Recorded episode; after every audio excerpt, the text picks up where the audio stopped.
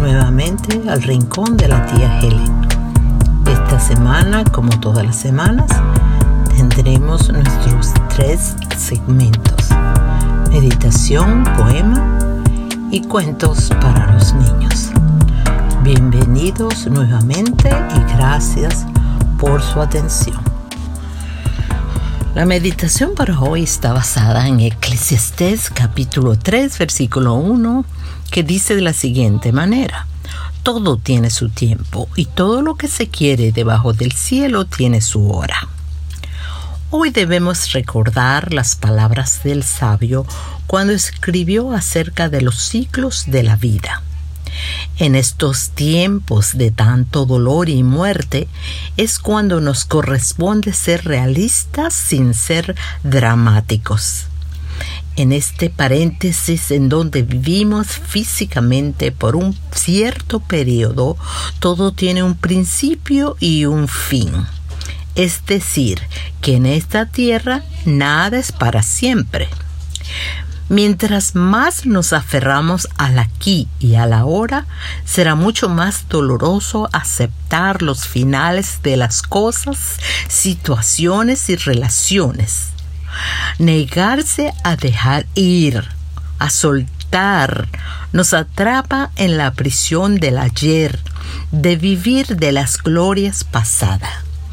Posiblemente usted conoce a alguien que se deleite en hablar de sus antiguas hazañas y que tal vez a nadie le interesa oír. Dicen, cuando yo hacía esto o cuando yo era esto otro. Todos tenemos un solo día de vida. Hoy, si disfrutamos nuestro día con todo lo que trae, entonces hemos crecido ese único día y podemos avanzar al próximo sin remordimientos ni culpas. Hay una tarea que cumplir cada día y se vive en el presente. En resumen, tenemos que vivir un día y vivirlo bien no podemos cambiar nuestra circunstancia ni vivir en otra época. No tenemos el poder para cambiar la mayoría de los problemas o asuntos difíciles que se nos presenten. Pero sí podemos elegir cómo aceptar cada caso y cómo adaptarnos a las circunstancias con buena actitud. ¿Cuántos dolores de cabeza nos habríamos podido evitar si solo hubiéramos aceptado lo que nos tocaba experimentar y no hubiese sido una resignación o conformismo, hubiese sido sabiduría. ¿Qué es lo que estás viviendo hoy? Evalúa tu entorno y deja ir lo que te pide disfrutar el único día que tienes para disfrutar. Hoy.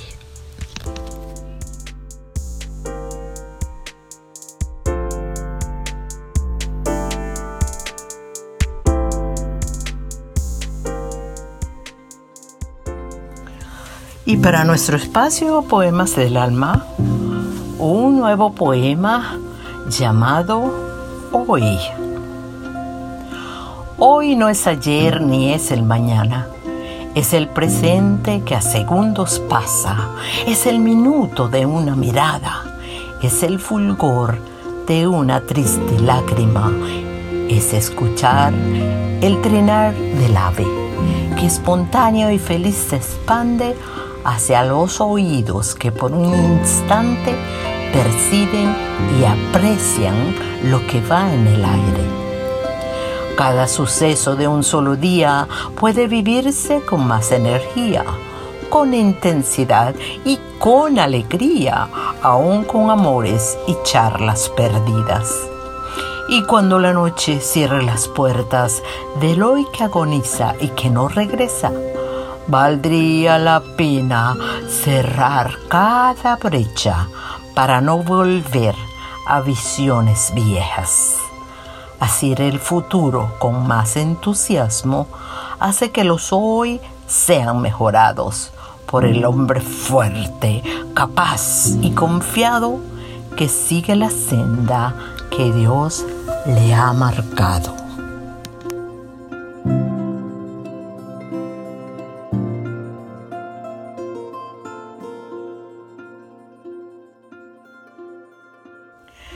Y para nuestro espacio, rescatemos la inocencia, un nuevo cuento para mis niños llamado Todos somos iguales. Los niños se bañaban en la piscina, contentos, saltando, jugando con el agua que hacía correr a los más temerarios para no tener que tragarla sin necesidad. Otros se zambullían para nadar como peces, conteniendo la respiración para alar las piernas de los más pequeños que no se atrevían a soltar las gradas en los bordes de la piscina en donde se sentían seguros. Habían niños hablando en diferentes idiomas, pues eran de lugares distintos y color de piel de acuerdo al país de donde eran originarios. Eran diferentes, pero a la vez todos eran iguales, porque las diferencias externas no impedían que sus similitudes internas florecieran como un solo grupo sólido, divertido y feliz.